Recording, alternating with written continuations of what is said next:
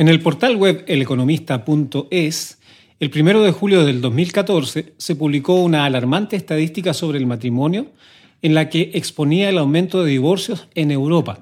En esa exposición decía, por ejemplo, que España, Portugal, República Checa y Hungría tenían un porcentaje superior al 60%, haciendo énfasis en Bélgica, que había llegado a un 70%, es decir, de cada 10 matrimonios, 7 terminaban divorciándose. En esa misma publicación se destaca que el país con menos divorcios estaba en Sudamérica, el que solo alcanzaba un 3%, esto es, en Chile. Cuatro años más tarde, el 20 de marzo de 2017, Diario La Tercera Online publica que en 2016 se había registrado la tasa más alta de divorcio de los últimos seis años, llegando a más de 48.000 divorcios, lo que equivale al 75,4% de los matrimonios en el año. Expertos comentaban que el aumento se debía, entre otras causas, al sinceramiento de relaciones que no podían divorciarse por la ley que existía, pero que con el cambio de ley pudieron sincerar la cifra. Por otro lado, la causa más frecuente para la separación era la infidelidad, a la que se llega por tener una visión distorsionada del matrimonio y no estar preparados para la crianza de hijos, resguardando la relación de los cónyuges y la presión social que los cónyuges no sabían manejar. Hoy tenemos tribunales de familia, instituciones de apoyo a la familia, orientación psicológica, leyes, información abundante, pero cabe preguntarse, ¿hay alguna fórmula, alguna institución, reglamento interno, alguna buena idea que funcione para construir un matrimonio que permanezca estable y permita tener una vida en pareja hasta que la muerte los separe? ¿Qué tal? Muy buenas tardes. Segundo programa desde el año 2019, por lo menos en lo que respecta a conversación acerca de la familia. Saludamos a los panelistas de nuestro programa, como siempre, pastor de la iglesia, hermano Carlos Flores. Un saludo a todos nuestros auditores. Y también anciano de la iglesia, hermano Andrés Bodil. Un saludo para todos. Como dije, estamos hablando acerca de la familia y hemos avanzado bastante, pero es probable que hayan auditores que se están sumando hoy día, quienes saludamos también, les agradecemos su sintonía. Eh, ¿Qué tal si hacemos un resumen de lo que hemos conversado en los dos programas anteriores? Claro, como dices tú, hemos estado tocando un tema, o estamos tocando un tema bastante controversial en muchos sentidos, porque de alguna manera las, las figuras habituales o tradicionales, si se puede ocupar el concepto, eh, están siendo cambiadas. Por lo tanto, necesitamos volver al origen. Y qué mejor que volver a la Biblia, que es el libro de Dios donde inaugura la relación del hombre y la mujer por medio del el matrimonio. Por ejemplo, dice la Escritura, en primer lugar, que tanto el hombre varón como la mujer fueron creados a imagen de Dios. Esto lo vemos en Génesis 1, 26, 28. Sí, dice, entonces dijo Dios, hagamos al hombre nuestra imagen, conforme a nuestra semejanza, y señoree en los peces del mar, en las aves de los cielos, en las bestias, en toda la tierra y en todo animal que se arrastra sobre la tierra. Y creó Dios al hombre a su imagen, a su imagen de Dios lo creó. Varón y hembra los creó. Y los bendijo Dios y les dijo, fructificad y multiplicaos, llenad la tierra y sojuzgadla y señoread en los peces del mar, en las aves de los cielos y en todas las bestias que se mueven sobre la tierra. También eh, aparece en, este texto la orden donde ellos debían fructificar y multiplicarse, ¿cierto? Eso por un lado, el tema de la reproducción y también después da otra orden que dice, sojuzgadla y señoread, todas las criaturas de la tierra, es decir, nuestro rol de mayordomía, de administración, no somos los dueños de este planeta, pero estamos a cargo de administrarlo correctamente. Exacto. También nosotros debemos recordar que, o más que recordar, establecer que la Biblia no es un libro machista como se le ha catalogado en muchas oportunidades y eso es porque la gente en verdad nunca lo ha leído porque la Biblia desde el principio entrega la misma dignidad al varón, a la hembra, al hombre, a la mujer. Son coherederas las mujeres, dice Gálatas 3:28, de la salvación junto con nosotros, los hombres. Y en definitiva, nunca existe a lo largo de toda la escritura ningún eh, mandato, orden o idea de Dios en la cual eh, el hombre sea superior a la mujer o la mujer superior al hombre, no, hay una ordenanza clara y eso está eh, determinado específicamente por lo que en la Biblia conocemos como los roles de cada uno. Sí, eh, también es el matrimonio, según Dios, es establecido entre un hombre y una mujer. Y por otro lado, ellos están llamados a independizarse físicamente de sus padres, ¿cierto? Para vivir en otro lugar. Eso lo leemos en Génesis 2, 24 y 25. Eso no implica el abandonar a los padres, y eso le dimos harto énfasis en los programas anteriores, sino que es independizarse, ¿ya? No dejarlos votados. Bueno, también aprendimos que los esposos tienen una unión que es desde todo punto de vista física, es emocional y es espiritual, pero en el orden correcto a los ojos de Dios sería espiritual, emocional y física. La unión física debiera ser el resultado de las dos anteriores. Y esta unión se materializa incluso de manera eh, increíble, concreta, en los hijos, quienes tienen genéticamente la mitad del material del padre y la mitad del material de la madre. También habla de que nuestra relación personal con Dios debe ser eh, la más importante de todas e inmediatamente después de esa relación, ¿no es cierto?, nuestra relación matrimonial. A ese, ese es el nivel de prioridad que Dios demanda de nosotros como esposos. También conversamos sobre el tema del amor, que el matrimonio debe estar sustentado sobre el amor, pero no el amor cualquiera, sino el amor de Dios que lo podemos encontrar en 1 Corintios capítulo 13, versículos 4 al 7. ¿Qué dice? El amor es sufrido, es benigno, el amor no tiene envidia, el amor no es jactancioso, no se envanece, no hace nada indebido, no busca lo suyo, no se irrita ni no guarda rencor. No se goza de la injusticia, más se goza de la verdad. Todo lo sufre, todo lo cree, todo lo espera, todo lo soporta. Vimos también lo del, del matrimonio que es un compromiso. Sí, bueno, el matrimonio muchas veces la gente el día de hoy expresa que es solo un papel y una firma y una cosa que a lo mejor no tiene un valor y de alguna manera también sentimentalizan una relación y les parece que los aspectos formales no entran dentro de la relación.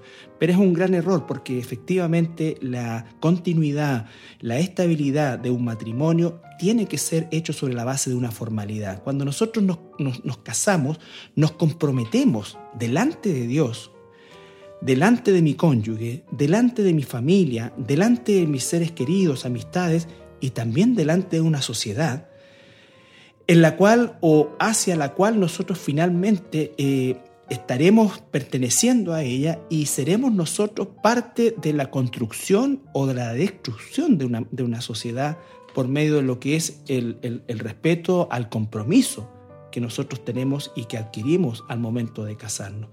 El matrimonio no puede estar fundado sobre bases solamente emocionales o sentimentales o físicas.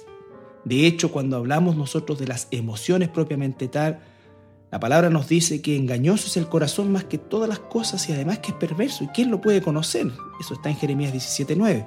Y nos habla de que no es que en el matrimonio no haya romanticismo, no haya sentimientos, por supuesto que los hay, pero la estabilidad del matrimonio no está fundado en lo que siento, sino que en el compromiso que he adquirido. Bien, entonces, eh, muchas gracias por el resumen, eh, cosas generales. Entonces, es entre el hombre y la mujer, no hay otro marco. Ese es el matrimonio para que funcione. Y eh, dentro de este marco, entonces, vienen los hijos. Pero aquí una pregunta. Hay muchas parejas que no se casan y tienen varios hijos.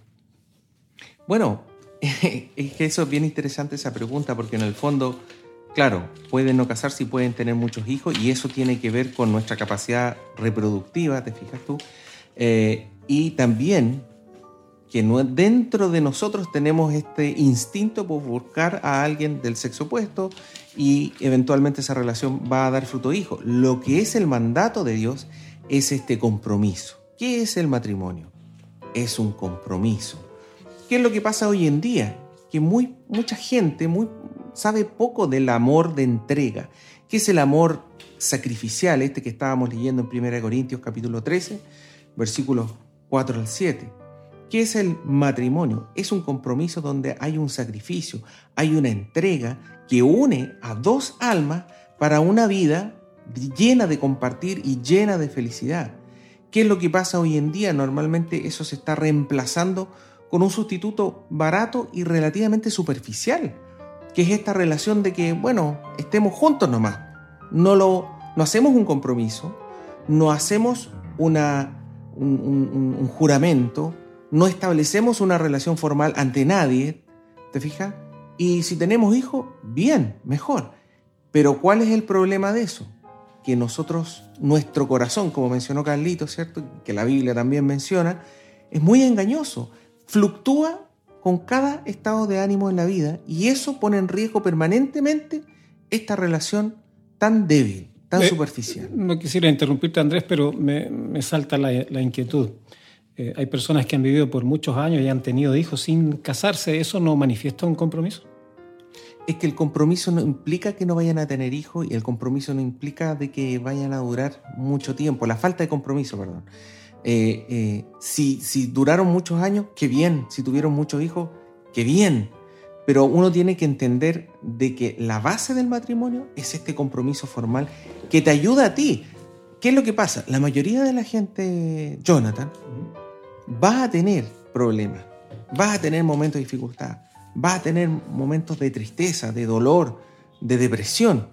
¿Y qué van a hacer los cónyuges? Van a estar de un momento a otro diciendo, no, en realidad hasta aquí nomás llegamos porque estoy mal. Sí, lo que pasa también es que, eh, vuelvo a insistir, cuando nosotros hablamos del matrimonio, por alguna razón está tan eh, sentimentalizado, por así decir, que olvidamos que los seres humanos eh, necesitamos de los compromisos para cumplir nuestras promesas. No me imagino que usted vaya al banco, ¿no es cierto?, y diga, mira, préstame la plata y yo, pero te prometo que te voy a ir pagando eh, lo que tú quieras. Voy a hacer lo mejor posible. Voy a hacerlo, eso no va a suceder. O si usted dice, mire, en realidad yo te prometo que voy a estudiar, yo te prometo. No, hay notas. Hay... ¿Por qué? Porque los seres humanos, nuestra tendencia natural es a escapar del compromiso.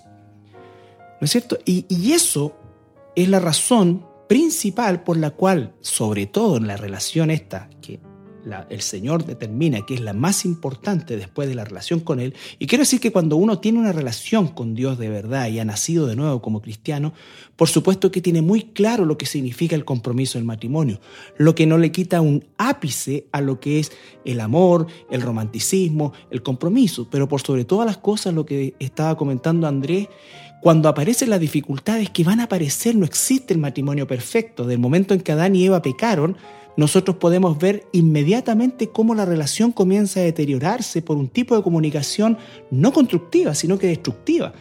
El punto es que la solución no es romper el compromiso, la solución es permitir los cambios que aseguren y mejoren el compromiso. y, algo también que tú también has mencionado, Carlito, no es solo un compromiso de ya yo me voy a casar contigo por el resto de mi vida, ¿ah? eh, de la boca para afuera, sino de la boca para adentro, como se dice. Eh, tiene que estar basado ese compromiso en el autosacrificio, en colocarte a ti antes que a mí, en estar dispuesto a servirte a ti. Y ese es un compromiso mutuo. No es solo de la mujer hacia el hombre, no, de la mujer hacia el hombre, del hombre hacia la mujer. Por lo tanto, todo matrimonio que tenga ese sustento, en primer lugar, que sean hijos de Dios, segundo lugar, que estén realmente entregados a obedecer su palabra y que, tal como leímos en 1 Corintios 13, que no tengan egoísmo, que no piensen solamente en sí mismos, que estén pensando en el prójimo, que estén dispuestos a sacrificarse mutuamente, es un matrimonio que va a generar estas emociones, va a generar eh, la felicidad, la alegría, el gozo de vivir, de poder compartir experiencias y ese amor va a ir madurando desde un, eh, amor eros que, que, mencionabas tú también en, un servicio, ¿cierto? Que hay, hay, un amor que es eros, que tiene que ver con la parte más bien de, de, de, la atracción sexual, sensual, el amor filio, de, relacional, familiar, a un amor ágape. Claro que sí, es, un, es una situación que trae consecuencias en los niños, en la familia y en la sociedad. Eh, el, tema de los padres ausentes es un tema que hoy día, por las razones, las circunstancias, ya sea laborales o a veces también de opción de trabajo, son situaciones que se miden más en función de la carrera de las personas o de las necesidades materiales de la familia. A veces son, eh, eh, no hay salida, ¿no es cierto? Pero a veces también es posible tener opciones que no comprometan tanto la presencia tanto del padre como de la madre en la formación de los hijos. Nosotros tenemos una generación completa que ha sido criado por nanas y, tenemos, ¿no es cierto?, eh, las consecuencias de eso. Eh, cuando los padres además eh, se divorcian, al día de hoy o antiguamente se separaban, porque un, paréntesis, la estadística que, que se nombra al principio, ¿no es cierto? Y que nombra Chile y en verdad e, eso es, absolutamente ficticio porque la realidad era otra. O sea, antes la gente se anulaba e inventaba muchas cosas, pero la tasa de separaciones, la única traba que existía en realidad para las separaciones era la presión social. Hoy día no hay presión social, al contrario, hay una, un ánimo en la sociedad a ser libre y separarse. A no casarse. A no casarse, claro. Vuelvo al punto. Eh, la idea es que Dios crea la familia con un sentido de unidad, con un sentido de, compañerismo. Eh, no, es, difícil, eh, muy difícil, formar a los niños eh, estando ausente, ¿no es cierto? Es muy difícil mantener una relación constante y estable con un cónyuge ausente, ya sea el hombre o la mujer. Eh, y en la zona nuestra en que vivimos nosotros tenemos una realidad que también es insalvable. Si yo estudio ingeniería en mina, lo más probable es que vaya a trabajar en eso y me caso y me enamoro, ¿no es cierto? Me caso y claro, y después tengo sistemas de turno. Entonces el llamado también es a que nosotros, eh, o el que hacemos nosotros, es a poder eh, darle calidad a los tiempos que se pasa con la familia, porque efectivamente los tiempos son pocos, tanto para los que trabajan fuera como para que los trabajamos dentro de la ciudad. Eh, y el punto es que efectivamente, y contestando tu pregunta, es algo que marca la vida de los niños. Y son jóvenes que definitivamente en algún momento esto va a ser mella, incluso en su propia relación eh, conyugal o de noviazgo más adelante. Entonces, eh, la, la, situación es difícil, vivimos tiempos difíciles donde eh, el, el, el, ámbito laboral se hace difícil. Tenemos, por ejemplo, y conozco hermanos que tienen sus pymes, y porque en realidad es una, es una situación que absorbe el desempleo que existe, y en sus pymes ellos tienen que prácticamente estar todo el día en eso y dormir en eso, y, y eso, claro, llegan con alguna suerte, ¿no es cierto?, antes de las 10 de la noche comen y si tienen niños pequeños, los niños ya están durmiendo esa hora. Entonces es una situación eh, alarmante. Por eso es que el llamado es a eh, privilegiar los tiempos y si tiene la bendita opción de hacer elecciones desde el punto de vista laboral, que también conozco, yo tengo eh, personas que, con las cuales tenía un, tengo un grado de amistad que ni siquiera son cristianos, por ejemplo, médicos, que ellos han tomado la opción de trabajar en el hospital de 8 a 5 de la tarde y no hacen consulta. ¿Y, por qué? Porque están con su familia, están con sus niños, salen en bicicleta, salen a correr, claro. Toman la decisión. Toman una decisión. Voluntariamente. Ellos tienen una opción. Mm. Hay otros que no la tienen, ¿entiendes? Pero...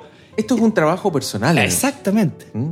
exactamente. Entonces es importante un poco decirle que nosotros no estamos, por así decir, condenando a aquellas personas, sean o no cristianos, hermanos o no, eh, que estén trabajando con sistemas de tubo, no que sea. Lo que estamos nosotros diciendo es que promover el tiempo que dedican a su matrimonio. En primer lugar, estamos, nosotros estamos ahora hablando del matrimonio, que es la base. Tener un tiempo con su esposa, dedicarle un tiempo, eh, estar con, con, ella, con él, eh, no dejarlo solamente para como, como mencionamos anteriormente, eh, dormir nada más, ¿cierto? No mm. vengo a la casa solamente a, dormir, descansar y no sé, mi esposa con suerte me, me, dice un par de palabras o, bien tenemos que mandarnos y, mensajes. que uno que ya tiene varios años, ¿no es cierto? Te encuentras con el hecho de que cuando ha existido esta esta separación temporal prolongada, ya sea físicamente por un trabajo fuera de la ciudad o físicamente por una, un, trabajo que te absorbe todo el día,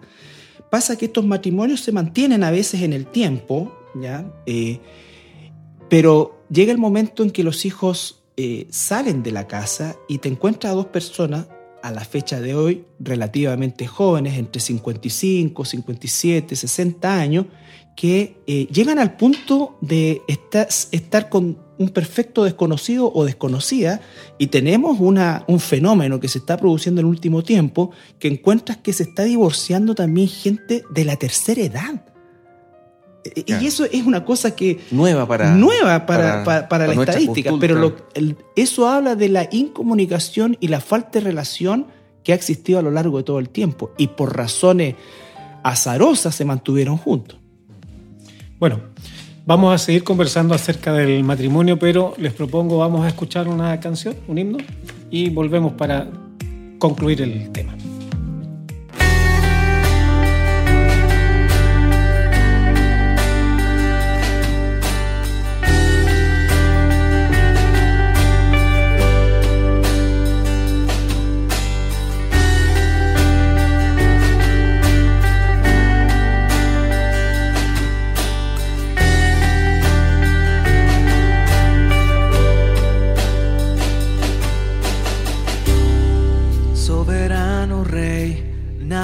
Como tú, Jesús.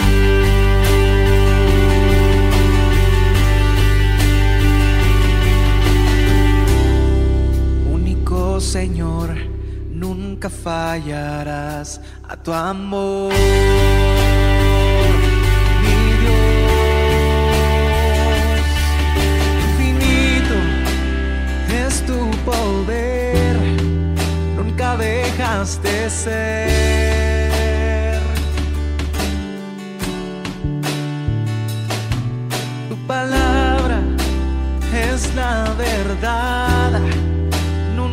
Variará.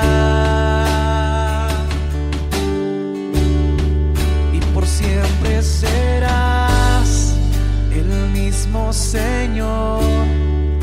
Por siempre serás el mismo Señor. Tu poder y verdad nunca cambiarán por los siglos te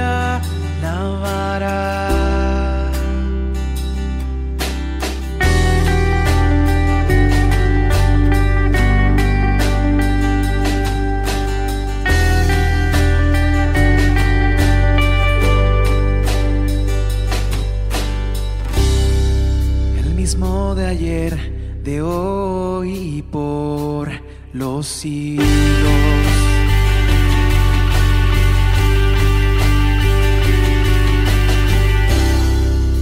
Insondable tu fidelidad con tus hijos.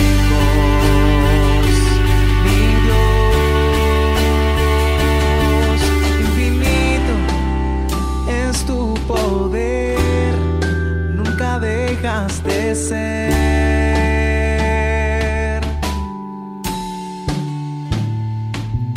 Tu palabra es la verdad nunca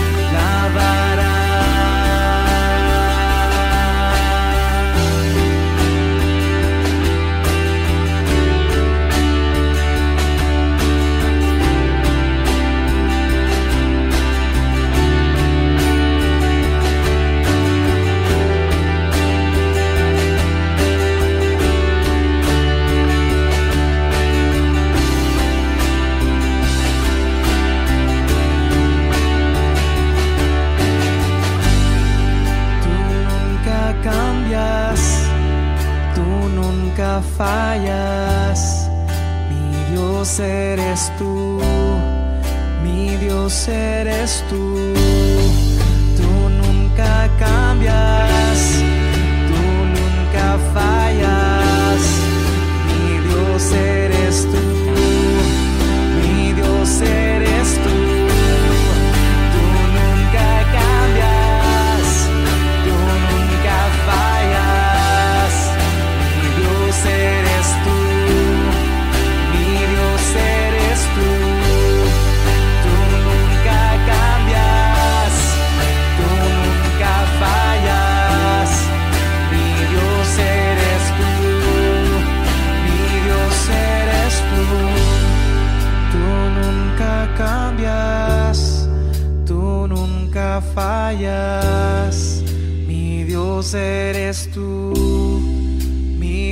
Eres tú.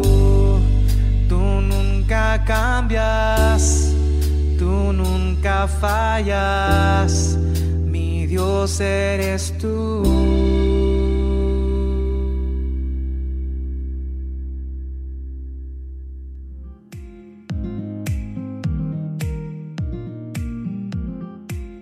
Muy bien, ya estamos de vuelta entonces en este programa ¿Qué dice la Biblia? El programa de la Iglesia Cristiana de La Serena, en donde en esta ocasión estamos hablando acerca del matrimonio, una situación compleja, la más hermosa de la vida, nada mejor que tener una compañera o un compañero para la vida entera, pero que también genera algunos, eh, algunas dificultades y son las que estamos conversando en este momento. Ya aclaramos que este matrimonio está compuesto entre un hombre y una mujer, que es un compromiso, estar dispuesto a solucionar los problemas. Allá acabamos de hablar también un poco acerca de eh, la, la, imposibilidad de todos los matrimonios de estar todos los días juntos, buscando entonces, el consejo sería buscar el mejor tiempo o hacer del el tiempo juntos un tiempo de calidad.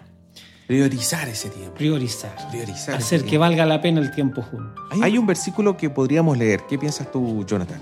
Pongámosle, me imagino que viene al caso. Viene al caso, por supuesto. Eclesiastés capítulo 4, versículos 9 al 11.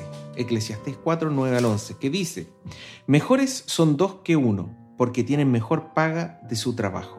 Porque si cayeren, el uno levantará a su compañero, pero ay del solo, que cuando cayere no habrá segundo que lo levante. También si dos durmieren juntos, se calentarán mutuamente, mas ¿cómo se calentará uno solo? Entonces aquí vemos en Eclesiastés el porqué del matrimonio también. Eh, vimos en Génesis, ¿cierto?, que eh, el varón fue creado, luego la mujer, para ser ayuda idónea, ¿cierto? Vimos que no, no, no, lugar, no hay lugar para el machismo. Eh, ambos tienen la misma dignidad ante Dios. a las mujeres se le llama en la Biblia las coherederas, ¿cierto?, del reino de los cielos. Eh, y aquí lo que nos está diciendo es esta complementariedad que debe haber entre el varón y su mujer. El apoyo que pueden recibir de manera mutua. El apoyo. Por eso deben estar ahí, tener ese tiempo juntos y, y tratar de darle prioridad. Fíjate que me gustaría leer un versículo también que es atingente, que está en Amós capítulo 3, versículo 3, que dice, andarán dos juntos si no estuviesen de acuerdo. Bueno, esto por supuesto que está en un contexto determinado, pero es absolutamente aplicable al matrimonio porque la idea del matrimonio es estar juntos, caminar juntos, que es un, un sentido mucho más profundo, y la clave de esto es estar de acuerdo. El estar de acuerdo implica el hecho de comunicarse, de conocerse, de relacionarse, de pasar tiempo, de tener eh, metas en común, de estar de acuerdo en, en, en los propósitos que, que, la familia tiene y si son cristianos, por supuesto, estar de acuerdo en los principios de Dios para poder desarrollar una familia que en primer lugar le glorifique a Él y también sea un aporte a una sociedad que está cada día más carente de esto.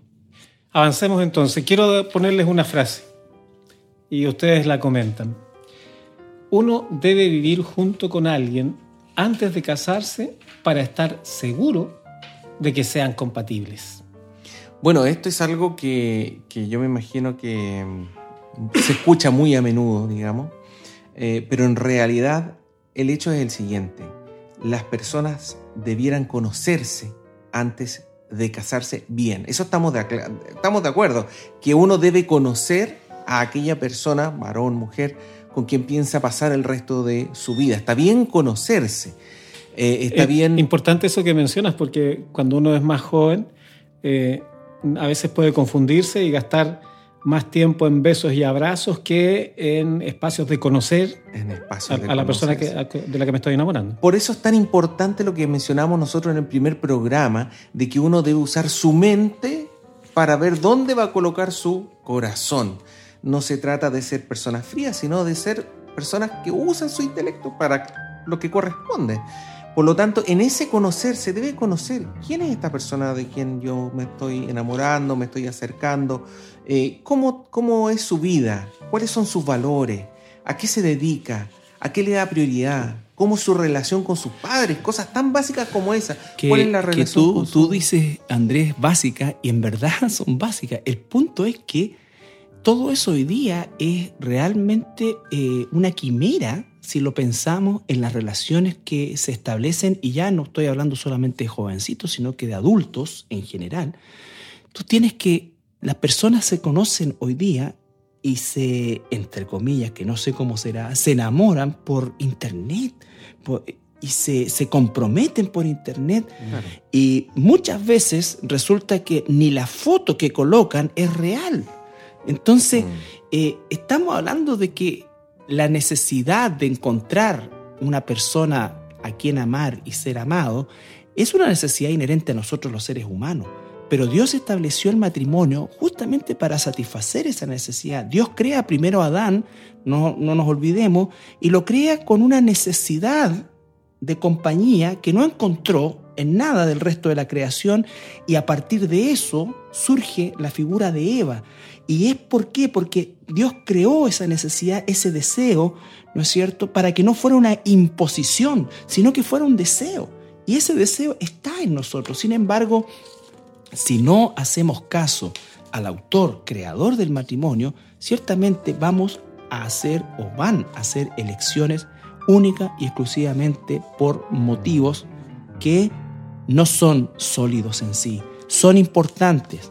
No, no, no, no quiero que nos tome por, por, eh, por lo que nos, no somos. No- nosotros no, no- no estamos en contra ni tenemos un pensamiento, por ejemplo, de la atracción física como única y exclusivamente reproductor, reproductora o que como el musulmán que hace que la mujer se tape hasta, no sé, pues, hasta en una rejilla. en la- es- esas son cosas que no tienen nada que ver con la Biblia. Dios creó dos seres para que se eh, tuvieran atracción el uno por el otro como un hombre, una mujer, pero hoy día, empezando hoy día o, pensando en el día de hoy, tanto joven, tanta jovencita que se involucra en relaciones casuales con todo lo que eso implica, algunos creen estar de alguna manera enamorados, se van a vivir juntos y eso dura poco o dura mucho, pero finalmente se rompe. Y encontramos a dos personas que han desperdiciado gran parte de su vida sin ningún tipo de compromiso, sin ningún tipo de compromiso. Y debo decir algo, yo lo dije en algunos programas atrás, tengo muchos años haciendo consejería a cristianos, parejas cristianas y gente que tampoco, o, gente no cristiana también, mucha gente no cristiana. Y quiero decir una cosa, por lo menos es mi, mi, mi eh, experiencia en un altísimo porcentaje, siempre la mujer es la que más pierde en este sentido. ¿Por qué? Porque la mujer de alguna manera tiene una entrega hacia el varón eh, que es distinta, que es distinta. Y son mujeres que quedan dañadas, muchas veces quedan con dos hijos o más, Mm. eh, sin ningún tipo de protección, sin ningún tipo eh, de, de- de cobertura, ¿no es cierto? Eh, en un abandono total. Y con esto no estoy victimizando ni satanizando al hombre, simplemente estoy diciendo que es una experiencia que los jóvenes tienen, sobre todo los jóvenes tienen que evaluar. Jovencita, si usted está escuchando y está enamorándose de un joven, como decía Andrés, conózcalo. Si es cristiano, por supuesto, si usted es cristiano o cristiana, lo primero que tiene que hacer es ¿Quién es Dios para ¿Quién ti? es Dios para ti? Sí. ¿Quién es Dios para ti? Porque eh, si es importante, está bien, pero si tiene realmente una relación con Dios, hay garantías en eso. Hay garantías en eso.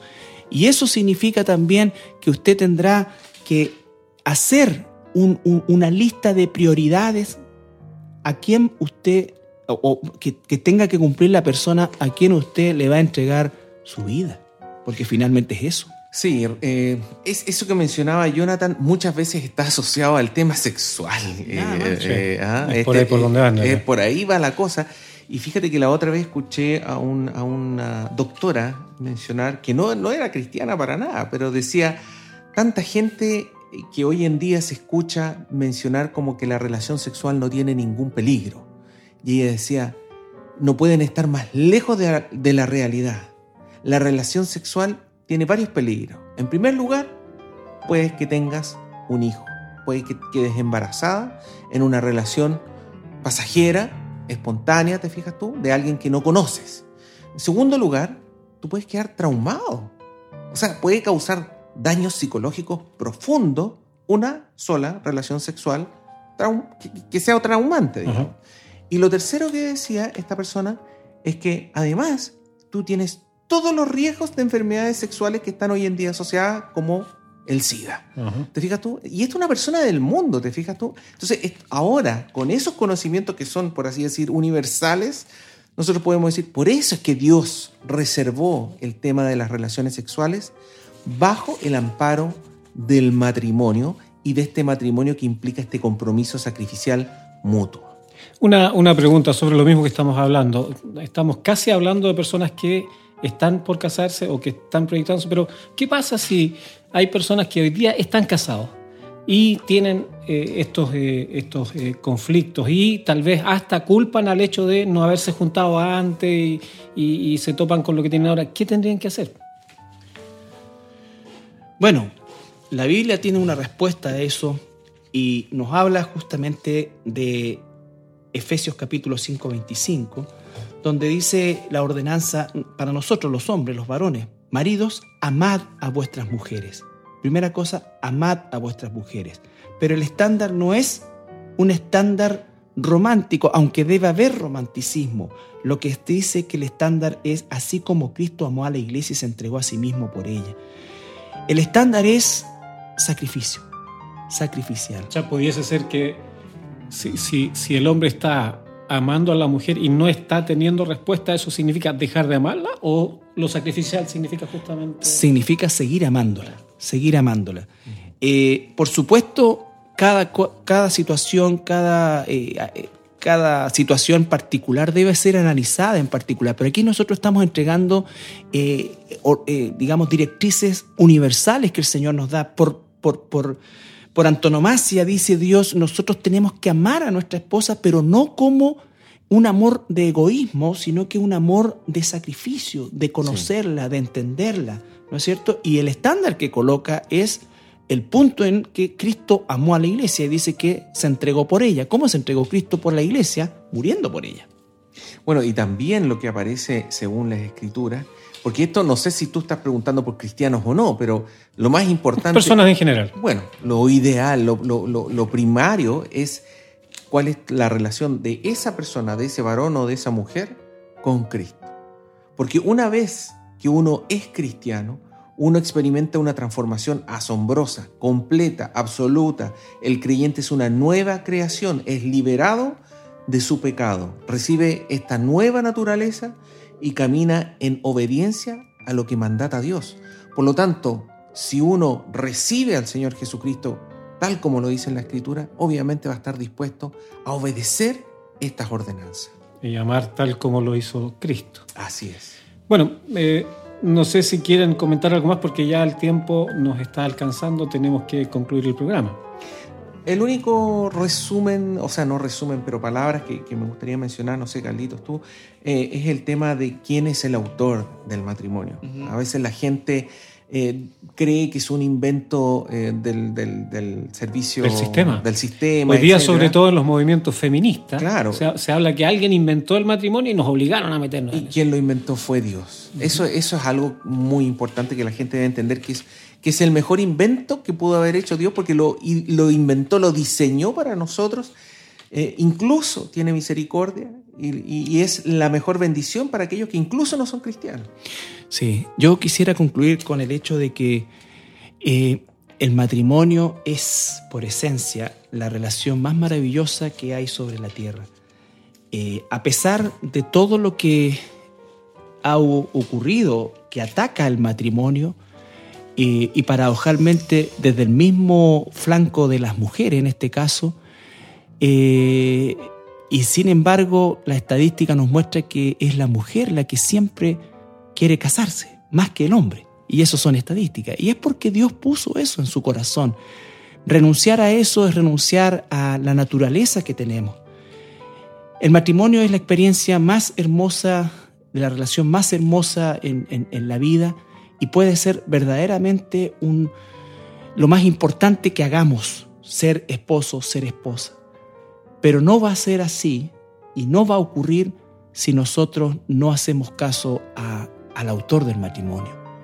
Los matrimonios eh, felices no son matrimonios sin dificultades, los matrimonios felices, los matrimonios gozosos, los matrimonios prósperos en el sentido, en todo el amplio sentido de la palabra, son aquellos que han aprendido de Dios a vivir, a darse, a amarse, a respetarse, a cuidarse, como Dios manda que lo hagamos. Sin Dios, le digo, es una lotería. Es una lotería. Con Dios hay certeza, con Dios hay dirección, con Dios hay provisión. Amén. Amén. Bueno, concluimos el programa de hoy entonces y como lo hacemos cada vez que nos juntamos a conversar, leemos la Biblia. Y voy a leer en esta ocasión en Filipenses capítulo 2, desde el versículo 5 en adelante. Es la recomendación de Pablo a los cristianos. Eh, sin embargo, si usted eh, no pertenece a una iglesia cristiana, usted no está exento de esta recomendación. Dice así, haya pues en vosotros este sentir que hubo también en Cristo Jesús, el cual, siendo en forma de Dios, no estimó el ser igual a Dios como cosa a que aferrarse, sino que se despojó a sí mismo, tomando forma de siervo, hecho semejante a los hombres, y estando en la condición de hombre, se humilló a sí mismo, haciéndose obediente hasta la muerte y muerte de cruz los pastores aquí presentes en el, en el programa de hoy, en lo que hemos conversado, ambos hicieron énfasis en el cambio que puede hacer Jesús. Jesús es el camino, Jesús es la salvación. Pero este Jesús hizo algo que nadie eh, a, a nivel humano habría hecho. Él se despojó de su condición de Dios, se puso al nivel de un ser humano. Luego se despojó de la condición de ser humano y se puso en la condición de siervo, de esclavo, y terminó clavado en una cruz. Todo esto en una expresión de amor. Eh, para un cristiano, aun cuando el matrimonio tiene momentos difíciles, para un cristiano que sabe lo que Cristo hizo por él, amar a su esposa, amar a su esposo se transforma en algo natural, porque la Biblia recomienda a cada cristiano tener el mismo sentir de Cristo de estar dispuesto a amar hasta el sacrificio. Y esa es la manera en que el matrimonio funciona. El hombre amando a la mujer, la mujer amando al hombre y estar dispuestos a ceder, a conversar, a esperar, pero seguir amando. Y si usted tiene conflictos en su matrimonio, si usted no sabe cómo arreglarlos, mire, no estamos dando un recetario, estamos dando una persona, la persona es Cristo. Él estuvo dispuesto a entregar su vida para que usted sea salvo. Usted debe arrepentirse de cómo está viviendo, de lo que piensa, de lo que es. Nosotros planteamos esto, ponemos la palabra de Dios en la onda radial y clamamos a Dios que Él sea quien le hable para su salvación y también para que usted pueda llevar su matrimonio como Dios espera que lo haga y tener la felicidad que todos queremos tener. Que Dios le bendiga. Muchas bendiciones. Bendiciones.